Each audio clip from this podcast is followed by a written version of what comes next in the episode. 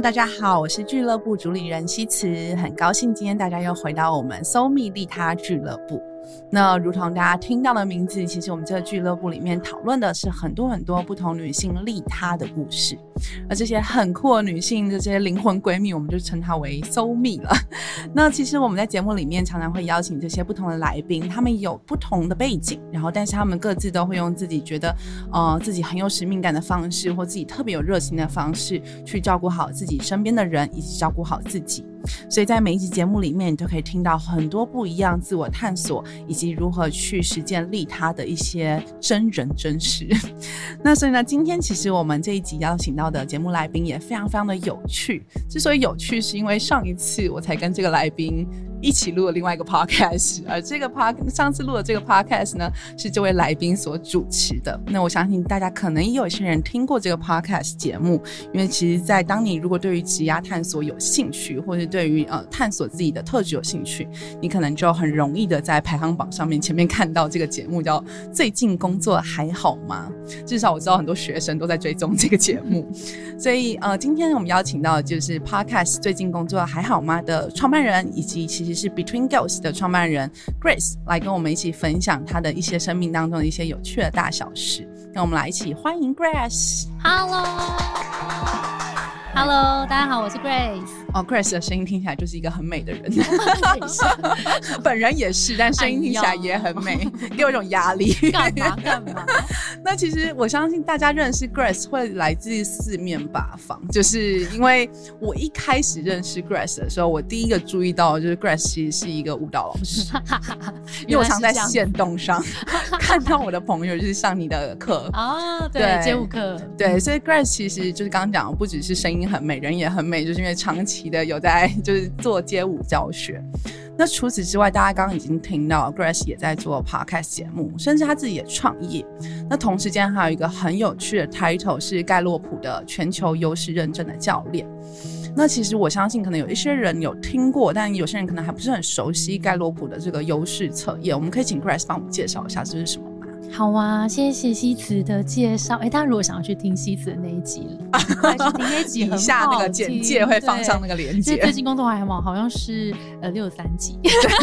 大家赶快去听。好了，我觉得刚刚听那个开场白啊，我就是我觉得就是在讲大家的探索自己的故事，我觉得很棒。因为其实 Between Goals 的的刚刚有讲到是职业探索嘛，其实回到我们在做一些选择的时候，我都觉得自我了解、自我探索，其实真的是一件很重要的事情。所以我觉得这个节目也很棒，要继续做下去哦。好，我们现在就是要朝着那个就是最近工作还好吗的级数勇敢迈进，希望有一天可以齐头并行。好，那我们回到刚刚妻子的那个问题，是在说盖洛普嘛？对。其实讲刚刚讲到探索自己，我觉得盖洛普就是一个蛮好探索自己的工具。然后他探索的成分是往天赋的那个方向，所以那时候会想要接触这个盖洛普的天赋测验的这套工具，是因为自己在职涯探索这个领域做蛮久久的了。然后后来就开始接触到这个工具，是一开始是有人介绍，然后就发现哇，这个工具很有趣。第一个是天赋，天赋你要怎么知道？然后没想到这个工具可以告诉你的天赋是什么，而且更进一步是，它居然可以把天赋用一些方法应用在工作上面。那我就觉得这件事就是太实用了，因为？身为一个金牛座，我觉得嗯太实用了，觉得很开心，所以那时候就会接触到这个。那这个工具其实是把我们的人的天赋分成三十四种，然后这三十四种呢，分别在隶属在四个领域底下，分别是执行力、影响力、深度关系建立跟战略思维。所以其实不管你是哪一种天赋属性比较强的人，你都可以找到呃你的方法，在你的职场或是在你的职位上面发挥的很好。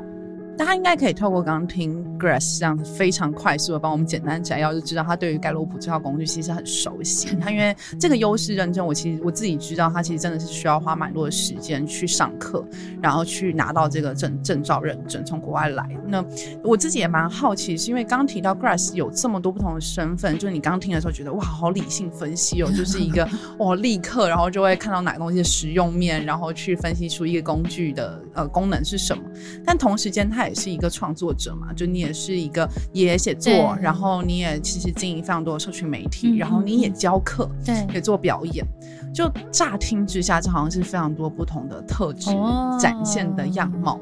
那你是怎么样去探索？因为一开始我相信你最早探索自己不是只透过盖洛普，你也有透过很多不同的方式。你是怎么样果然一来就要被灵魂拷问，真的，这问题就很好、问题可以直接欸聊三十分钟，有 没有问题？我觉得这个问题很好，我想一下哦，因为呃，我觉得在一开始大家会想说啊，表演者这种呃比较像是探索表演。创作好像是来自比较感性的那一面，然后比较理性分析这一块可能会在工作上面感觉用比较多，所以的确我在其实很小时候其实就在想这件事情、欸，就是我怎么样去做一个理性跟感性兼具的人，因为我我觉得我后来发现，我是一个很中庸的人，我不太喜欢站在一个极端的位置上，我蛮喜欢自己在一个中间的那个灰色中间。就是我发现我最舒适的位置是那个灰色的中间，所以其实我第一份工作，我就牵扯到我第一份工作，我选择是行销领域。后来我也想说，它其实是一个理性跟感性的中间，因为其实。呃，我们等下再来讲表演的那一块。那我觉得选工作选选行销这个原因，是因为其实行销我们很常在外面看到的时候是，它有时候是一个作品，它比如说它是一个广告作品，或是它是一个文案作品，或是它是一个社群贴文，其实它是一个作品，所以它需要去深度去找到一些洞察跟感受，我才有办法抓到那个共鸣，让大家想要继续看下去。但同时，我又必须理性的在里面置入一些我想要传达的讯息，甚至是去增加销量。所以这件事情是理性跟感性的综合体，所以我就发现哇，其其实在这个工作的这个这个光谱里面，行销好像是一个蛮适合我的角色。然后，所以其实要把行销这件事情做好，我就发现，哎，就这么多年来一直在行销领域里面，就发现，其实在外面好好的生活，然后透过创作去整理自己的思想，跟我想要告诉大家的一些讯息，透过这个这个呃这个 form。出来就不管他是娱呃舞蹈，或者是他是呃怎么样的创作形式，其实他想要出来的这个资讯，其实都是融合理性和感性。嗯，我接下来其实有点好奇，是因为呃，像你已经很长期从很小开始，然后有在自我探索自己的特质，然后并且开始把它思考在职场上面，如果它是个工作的话，那你到底哪样的角色跟位置是最适合自己的？那我相信也不是从头到尾你都很。一路顺遂你就知道，我就是要在这个位置做这件事情。对，当然。所以你自己有没有什么误用你自己的经验？就哎呀，我放在这里好像卡卡怪怪的，有这样我觉得每一 每一份工作都有让我觉得不太顺利，呃，卡卡的地方，所以才会离开每一份工作嘛。那当然，每一份工作都有呃好的跟不好的地方。我觉得我第一个。我不太确定算不算误用，但是我觉得比较像是一个发现。就我在第一份工作，我是零售业的行销，所以你就会知道零售业行销其实就是卖那个商品。那我要做的事情就是我卖更多的商品，创造那个营业额跟利润。然后我就发现，我坐在那个位置上面，然后做着这些订单跟行销的事情，发现我帮大家帮这个公司卖了更多的商品，可是我好像帮地球制造更多垃圾。因为我在鼓励一些也许没有那么必要的消费，所以这件事情就让我意识到，哎，好像这个位置、这个这个角色不是我最想要的地方，所以我后来才慢慢往网络业靠近，想说，哎，网络业就不会再制造垃圾了，软体耶，就是在云端了，绝对不会再有一些垃圾出现了，所以我就觉得，好像就是这是第一个的发现，我不确定这个会不会是某种误用。嗯，所以其实像刚刚提到，就是你在那个工作过程发现某些价值观可能没有办法在那个工作里面实现，对，它有时候刚好是相反的，对，让你才发现哦，那接下来可能找工作上面，我希望把这个价值观也可以融入进来，我的工作啊，我所创造的产出。那对你来说，你怎么看待利他这件事？因为其实刚刚提到的环保啊，或者是污染、浪费、过度消费，本身其实都是一个社会议题。嗯，那你怎么看待利他跟你的关系？呃，我觉得利他也是，也是慢慢好像透过不断工作啊，经验发现，以前会觉得讲利他好像很崇高，嗯，好像很很大，就是这件事情跟我的关系，我不太确定有多远多近这样。可是我觉得慢慢在经营就创业之后，反而让我好像离他近了一点，因为要跟利润靠近一点，还是要跟理想跟利他靠近一点，那个选择变成是我可以去决定的了。然后我后来也慢慢发现，我会想要选择做现在这个题目，就是在鼓励跟协助大家做更多的假探索上面，其实是蛮想要带给大家更多不同的工具，去真的了解自己。然后，因为我其实也发现，大家真的有时候缺乏的是那个自己内在那个决策的力量。有时候我们会去质疑我自己做的这个选择是不是对的，但是这个一路上一定都会有的。但如果我们能够在每个路上都更认识自己一点，我们就会知道自己，嗯，需要的那个价值观，我需要什么东西，呃，拼凑成我到我到底是谁的时候，当我更清楚我知道我是谁，我就能够去做我问心无愧的决定，而这每一个决定其实都组合成就是现在的我跟未来的我，对。我自己觉得很有共鸣，所以我自己也是创业的背景嘛，所以真的，你确实在创业的环境里面，你可以做的选择变超多。对，然后这些选择就要每次来考验你，你是要把这些利润或资源，或是要怎么样分配？对，然后这些分配就会反映你是怎么样的人。没错，所以大家如果对于自己的价值观很有困惑，欢迎大家去创业，立刻考验你就，哎呦天哪，真的是一个照妖镜，真的是照妖镜，也不一定妖啦，就有可能。是仙女，对，不一定。仙女。但确实是一个呃很直接，它就是每一天的灵魂考验，说哦，你到底想怎么分配这一切的东西？那经过，因为你创业也好一段时间了，对啊，你创业这样的一段时间里面，你慢慢你自己觉得，你刚刚讲到，就是哦，你这透过这些不同的决定累积出来，你认为你自己的人生如果有一个使命的话，你会怎么描述你那个使命？我想要帮助大家了解自己。哇！我那问题他没问完，他的使命就蹦飞出来，这样。因为这个就是像你讲的，就是这个灵魂拷问，就在创业每一天都会跑出来问你嘛。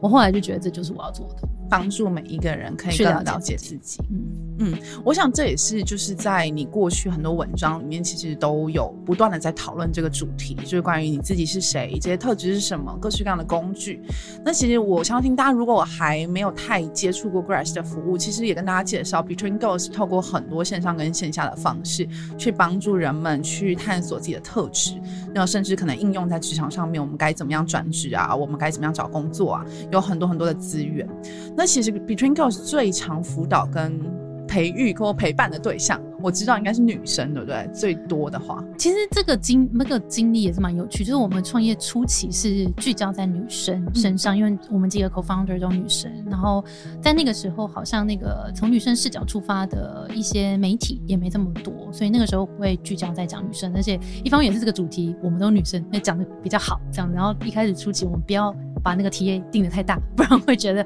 可能没有办法那么有效率。这样。那随着一路的成长，也发现其实。也去接触过不同的学习组织啊，各种社群，哎，发现女生出来学习的几率也比男生高。没错，你看各式各样市面上各种学习成长团体都女生。我想说，女生这是一个就是比较开化生物呢，喜欢学习，我觉得蛮有趣的。那其实到这两年，其实比伦狗子有经历过一个转型啦，就是从媒体的的一个形式，然后到我们这两年比较聚焦在做职涯服务的提供，像刚刚 C T 有说到的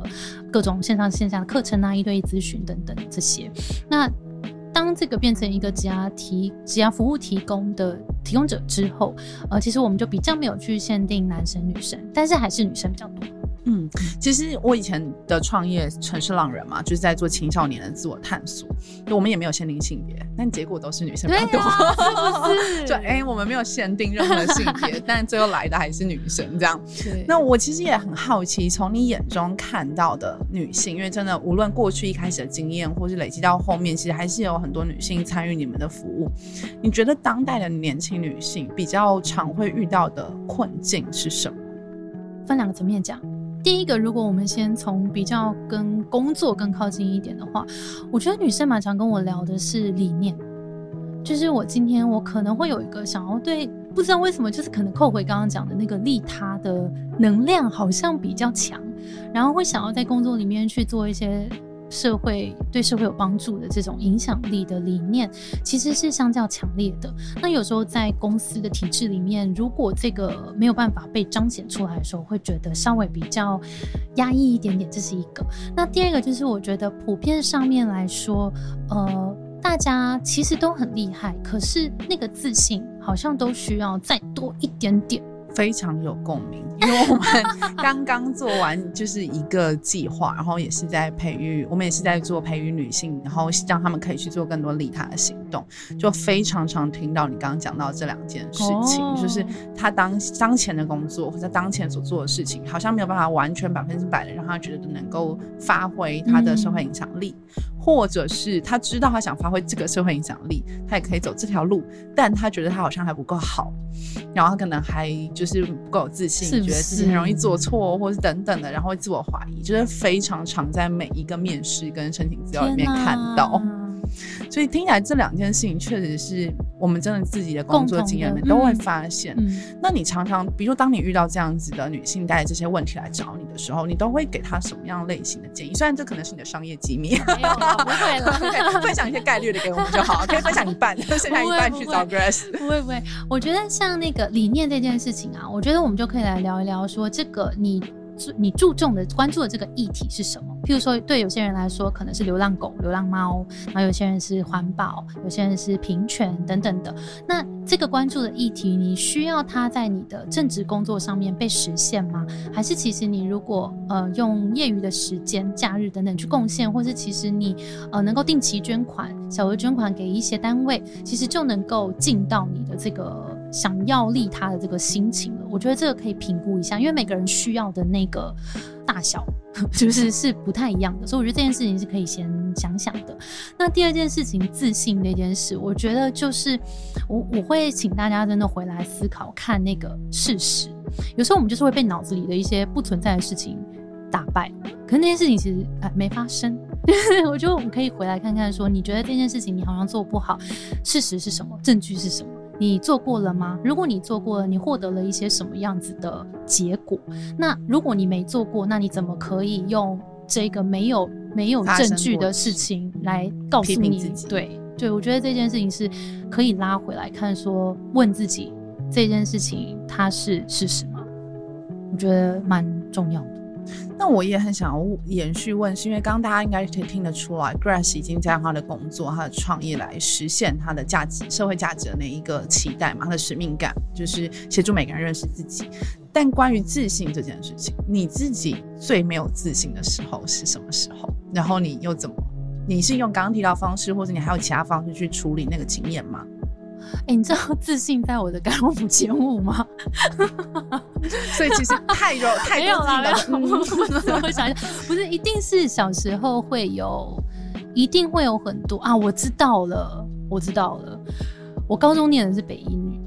然后你也是对不对？我光听到这个东西，我就觉得好没自信啊，怎么办？你充满了没自信的经验。有，我也是北一女的，但我在北一女对对不对？非常对吧？对吧？？对吧？就是进到一个大家都各自在不同领域很强的一个一个地方的时候，你就会开始觉得我根本不会念书啊。真的就觉得自己像白痴一样。真的。然后这些人身边真的有些人，他真的不，你看他真的没在念书，可是他就是第一名，就是他，就是没没有什么好再争辩的。然后自己，我觉得那个时候好像会比较充分的去认识到说，好，那这个不是我的赛道。就 是就是，我觉得在那个时候会认识到，说每一个人有每个人的赛道。这个赛道如果已经有很多人在这边很强了，其实我可以做的是另辟赛道。那我觉得除了另辟赛道之外，你也必须要有一些成功经验帮助我们建立那个自信。的确，自信不会很快明天就来到，但是当我们找到自己相较擅长的那个地方的时候，然后你慢慢去做一些事情，累积自己在那一件事情上面的自信，我觉得自信会慢慢来。所以我举个例子，像在高中的时候，因为北一女嘛，大家都很会念书，我是真的是真的是每每次都是倒数的。但是就是在一些班级比赛的时候，我就会出现了哦，就是一些编舞的地方，就是一些就是排球比赛，我就我就会出对现。哦，跟大家补充一下，在北一女这些比赛都很重要，就它不是一个课余的 活动，它是等同课业重要的活动。对，大家就是卯足全力的。所以那个时候，譬如说我们要哎要编舞喽，然后要练舞喽，然后今天要穿什么哦，就是我的工作了。所以这个时候就是我出现的时候，我就会发现哦，原来其实我 我的赛道不在不在念书，我的赛道就是帮助大家决定要穿什么。然后可能开始在呃 arrange 大家，比如说练舞啦，然后或是我们一起呃成长啊，然后去去西门町挑挑衣服啊，然后天哪，开始那回忆都回来了。是不是？然后就慢慢会从这些地方找到一些能量，跟找到自己的一些自信经验，然后我觉得会慢慢的带你找到呃你自己可以发挥的那个地方。所以听起来，其实，在没有自信的状态下，很有可能因为这条赛道真的，比如说不是你天赋最强烈、适合发挥的地方，这时候去尝试别的事情，尝试别的赛道，其实是可以重新去感受跟体验自己有没有能量回来的感觉。对，然后就哦，这条赛道好像还是没什么能量，那没有，我就再换一条条，我再换一条。真的，人生世界上赛道其实只有越来越多，没有越来越没少。错，所以这确实是一个我觉得蛮有趣的一个经验跟很实际的例子，说在这种缺乏自信的状态下面，怎么样去真的用实践跟探索来帮助自己重新找回自信。那作为一个非常有自信的人，我觉得对大家来说，可能很多女性也真的会很多问题想问 Grace，就是 哇，这么有自信，没有啊？自己的人生的困扰是什么呢？就 是就是，如果一个人都很有自信了，那他还会遇到什么样的困扰呢？就是对于没自信的人来说，是最大的问号。没有，我跟你说，那个虽然是有点开玩笑说那个盖洛普的天赋自信在我的前五，那这是一个事实，但其实那个自信也不是大家呃，因为他的他有他的定义嘛。其实这个自信的，我觉得他的定义也很有趣。他的定义呢，是因为为你对于你所做的这些决定都有很深刻的体悟跟认识了，所以你相较会更愿意承担风险。这个是自信的定义，所以我就觉得很有趣是，这个自信不是我们表面看到这个人活得很有自信，而是他愿意为了他的选择去承担风险。所以我就觉得，如果我们真的愿意去承担一些风险，像刚刚西斯讲很好，就是你去尝试不同的赛道，然后去找到一个你能够发挥的那个地方的时候，我觉得你就会发现，其实有一些地方你需要承担的风险就是比较小，有一些风险就是比较大，你就去找那个风险比较小的地方。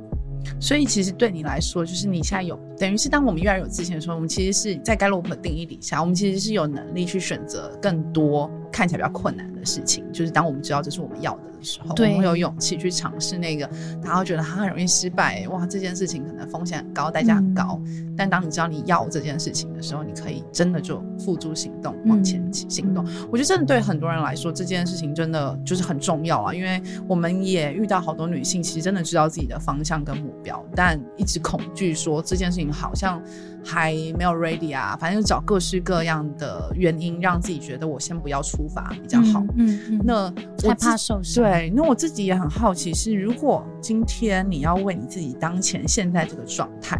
就是整个灵魂，如果它是一个可以被你自己评分的状态，一到一百分，你会给自己的灵魂状态几分？啊，我补充一下这个问题，我觉得我从小就很爱问人家，就是你快乐吗？如果他是可以从一分到一百分评分的话，你真怪。你现在要给几分？然后我就很好奇大家的答案，所以今天也就问一下 Grace，你觉得你的灵魂状态是几分？天哪，这题你知道我看到这题的时候，我想说，我先不要想哈，我看一下我当下的感觉。对啊，今天来了，当下就是现在。那我要给他八十分。OK，可以我们跟我们分享一下你的八八十分包含后面逻辑是什么？对好，我觉得我要给他超过六十分，是因为我觉得我一直有陪着我的灵魂在做探索，所以我值得一个比较好的分数，但是还是要留个二十分，让我接下来继续去探索更多不同的可能性。所以这个是我给他八十分的原因。那你觉得现在的你自己，如果要让二十分，比如说再再减少，就比如说你可以变九十分啊，或者九十五分，就是你有在追求这个分数的提高吗？以及如果你有的话，那你你觉得你在做什么事情，让这件事情可以发生？我刚刚也就是你在问这个的时候，我同时刚好真的也在想说，我有没有想要这个分数提高？我会发现我不想耶、嗯我就想要一直维持在八十分，就我永远都有二十趴的东西可以探索。非常有趣，因为这也是我们前几集的嘉宾，就是李美光老师，他同时也是个舞者，然后他也是在跟我们节目分享的时候，其实也提到这件事，就是人一定要进步嘛，嗯。就是他是一个有哲学底蕴的舞蹈老师，所以他在跳舞的时候就会跳到一半突然问你，你觉得人一定要进步吗？所以其实我觉得刚刚的答案也有一点点像，就是嗯，就是从不同的角度来看，我们有没有追求需要追求一百这件事情，嗯有没有需要追求全部都是我要的了，然后就是这样了，嗯。还是你可以追求有一部分的空白，或是你可以追求有一部分的未知，有一部分的茫然，会永远都在你的生活当中。嗯继续持续性的存在。嗯嗯嗯，我觉得这也是对很多人来说蛮好的提醒，就是如果你会对于你的现在当前的状态有点迷惘，觉得有点不安全感，要知道我面前这个自信前五名高的这位女性，其实她可能会觉得哦，这个东西一直存在也是一件好事，嗯它并不是一件坏事。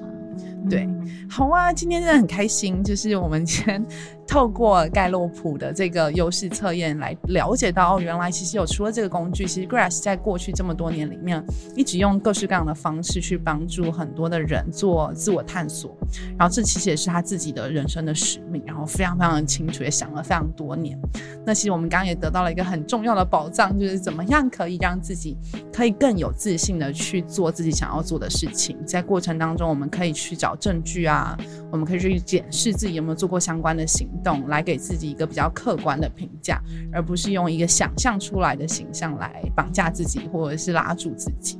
那今天我想大家如果对于这些的讨论有兴趣，那之后其实 Grace 也会跟着我们一起做实体的课程，大家也可以期待一下。那最后我的节目其实最后其实要跟 Grace 一起来玩一个宇宙选书的活动。那其实 Grace 一如所有的嘉宾都不知道这个东西在干嘛。但这个呢，其实是一个非常非常轻松的小活动，就是我们其实就如同这些，大家如果有一直追踪我们节目，就会知道我们一直很相信宇宙讯息这样的一件事情，就是每一个人人生当中遇到了一些困难的时候，你可能会自己找不到答案。那其实我们有可能在别人带给你的讯息或刺激里面，会突然发现，哦，原来好像有一个答案是可以陪伴你自己找呃看到一些方向跟看到一些出口的。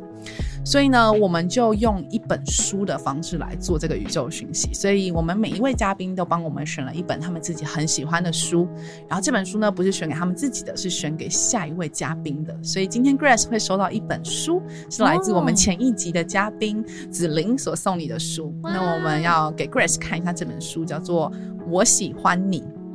嗯这本书我喜欢你，其实是紫菱送给 Grass 的一本书。然后这本书是一本绘本，大家如果上网搜寻“我喜欢你”的话，会看到是一本绘本。那这本绘本非常非常可爱，是因为它里面其实是各式各样无厘头或者是奇奇怪怪的原因，说为什么我喜欢你。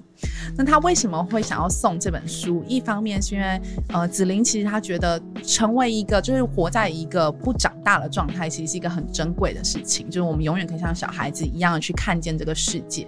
那同时间，就是这是为什么他选绘本的原因啊，所以你可以翻那个书就很可爱这样。嗯那另外一个他想要送这本书的原因，是因为他觉得我喜欢你这个讯息啊，他在每一页都告诉你说，呃，因为某些某些原因我喜欢你，然后他相信其实他自己是一个戏剧的呃辅导辅导员，所以他其实会用大量的戏剧去陪伴很多青少年成长。那很多青少年、青少年是很容易没有自信的，所以他常就会用这本书去勉励大家说，哦，你其实不需要特别努力去做哪些事情，你就已经值得一个人或一群人无条件的喜欢你。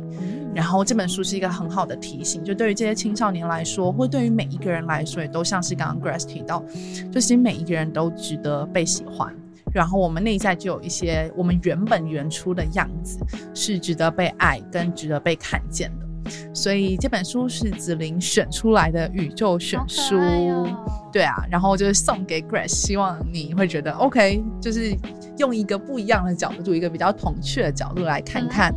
自己可以怎么被喜欢。谢谢。好，那当然 Grace 也帮我们选了一本书，但我们这集不会公开这本书到底是什么，我们一样会在下一集的时候再送给下一位嘉宾的时候介绍这本书。所以大家如果有好奇，就是哎，作为一个理性跟感性兼具的人，会选什么书呢？应该跟今天这本书有蛮大的差别的。大家可以关注我们下一集的节目。那我们最后也想要邀请 Grace 送给我们一句话。那送给我们的对象当然就是同样对利他很有使命感，然后很希望能够帮助到别人，能够呃在照顾别人的过程当中也照顾好自己的一群女孩们。那可以邀请 Grace 送给我们一句话来支持彼此。好，那我觉得可能邀请，希望大家可以跟相信自己跟肯定自己，因为我觉得如果大家是对利他这件事情有兴趣的话，表示其实你是从更宏观的的角度在看这个世界。那我相信你呢，你会选择某一个主题来做利他，其实你已经看到了很多别人没看到的东西。那我相信你的灵魂其实也是一个在一个比较高的位置。那我们要相信我们看到的，我们相信我们想要给予的。然后有时候，呃，也不要疏忽了身边一些小小的行动。其实那些利他有时候也不一定这么大，从我们手边的一些小小的地方开始，我觉得就是很棒的开始。觉得真的非常感动，让大家可以重新看见日常当中你所做的每一个决定，其实也可能都在实践自己的价值观，不一定要做到那个很大的专案，不一定要完成那个很复杂的那个远大的目标。像我随手关灯啊，我就觉得我已经很棒了。我最近说到这，我最近真的觉得，其实台湾人最常做的，真的不是。扶老太太过马路，最常做的是叫前面那个路人说你的包包没拉，这最常做的利他，这就是最常做的利他。好，谢谢 Grace 送给我们的很重要的提醒，让我们看到我们日常生活中可能可以实践的价值。如果大家今天也喜欢我们今天一起开始分享的这些内容啊，也偷偷跟大家说，就是其实 Grace 也是我们接下来会邀请一起来办实体课程的讲师之一，就如同我们每一位嘉宾的呃都一样，我们其实都会做实体的课程来带领女孩们透过讲师的专业来更认识自己，然后来疗愈自己的身心灵。所以当然 Grace 这次要帮我们带来的课程就会是跟盖洛普有关的一些测验跟分析，我自己都非常期待。所以大家如果真的很感兴趣的话，之后可以一起追踪我们灵魂实验所 Soul Lab 的 IG 跟粉丝专业。那我们接下来也会把课程的记录在我们的社群媒体上面跟大家做分享跟揭露。所以大家也很欢迎继续追踪我们的这些社群，然后继续关注我们 Soul Lab 灵魂实验所以及 Soul 密利他俱乐部。好，那今天的 Soul 密利他俱乐部就差不多到这边结束了。那我们就下次聚会见喽，拜拜。